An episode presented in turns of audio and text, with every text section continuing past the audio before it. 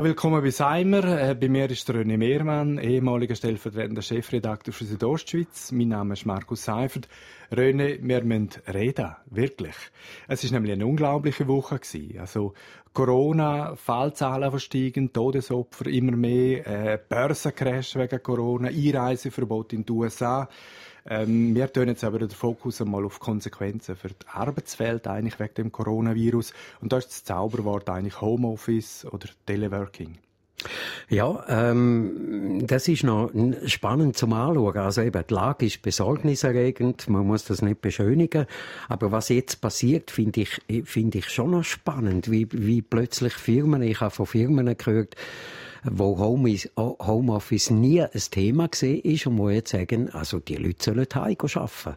Und äh, ich glaube, aus dieser Krise gibt es vielleicht eben die Möglichkeit, dass man moderne Arbeitsformen jetzt ein bisschen schneller einführen kann. Ich habe noch nachgeschaut, es hat vor ein paar Jahren eine Studie von Economy Suisse, die eigentlich gezeigt hat, dass es ein großes Potenzial in der Schweiz gibt, dass äh, fast 50 Prozent der Arbeitsplätze wären eigentlich für Homeoffice geeignet. Natürlich nicht Köche, Buschauffeure, Bauarbeiter und so weiter, aber es hat durchaus auch Vor Vorteile für äh, Homeoffice, für die Arbeitswelt. Also das hat sicher auch Vorteile, gerade auch wenn man es kombiniert, zum Beispiel mit, mit Kinderbetreuung, also dass man daheim kann arbeiten, dass man zumindest kann Mittag machen äh, für, für Kinder, die von der Schule heimkommen und so. Das hat sicher Vorteile. Ich glaube aber auch, man kann jetzt nicht nur auf Homeoffice setzen. Also die kreative Arbeit in einem Team, wenn man zusammen in einem Büro ist, die muss auch sein. Man muss also, glaube ich, eine gute Mischung finden zwischen beidem. Und jetzt eigentlich durch die Krise hat man die Chance, das herauszufinden wir werden eigentlich jetzt durch Corona werden wir äh, aktuell zum Versuchslabor gezwungen, oder? Also wir müssen quasi wie die moderne Arbeitswelt einmal äh, durchexerzieren. Ähm, das könnten ja auch in dem Sinne auch Chancen sein. Die ganze Pendlerei würde weitgehend empfallen, also es wäre ja auch ressourcenschonend. Aber was braucht es genau? Was muss optimiert werden, damit eben Homeoffice funktioniert? Also, ich habe das diese Woche sehr gut gesehen. Also, sämtliche Sitzungen, die angesagt worden sind, die sind über äh, Video- und Telefonkonferenzen äh, haben die stattgefunden und dort stellt man einfach fest, dass das technisch noch schwerfällig ist. Die Firmen sind nicht eingerichtet, Computer sind nicht eingerichtet.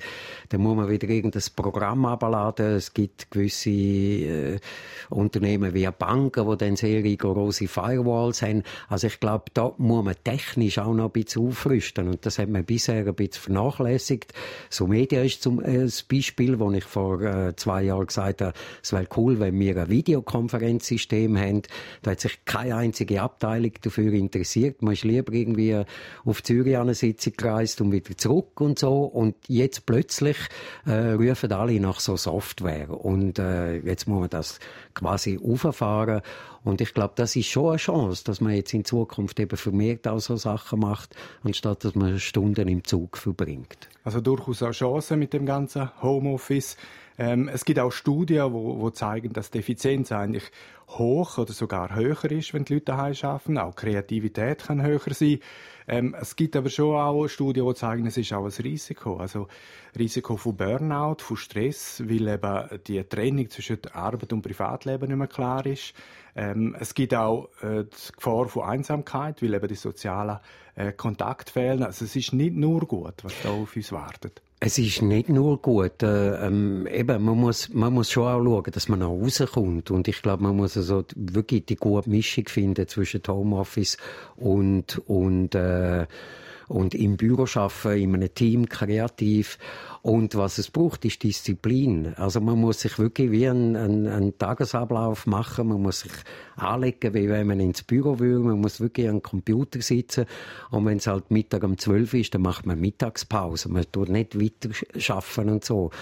Und natürlich kann man, wenn äh, Kinder um vier kommen, kann man mal zwei Stunden Pause machen und am Abend noch etwas anhängen. Und da muss man aber äh, rigoros sein, weil sonst schafft man dann immer.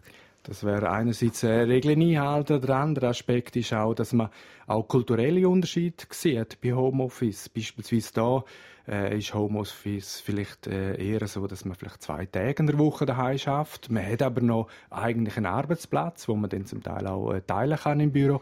Äh, ganz im Unterschied zur USA, oder? Dort äh, haben wir zum Teil gar keinen äh, Büroarbeitsplatz mehr, sondern da wird alles von daheim aus gemacht. Äh, das wäre dann schon Hardcore, oder?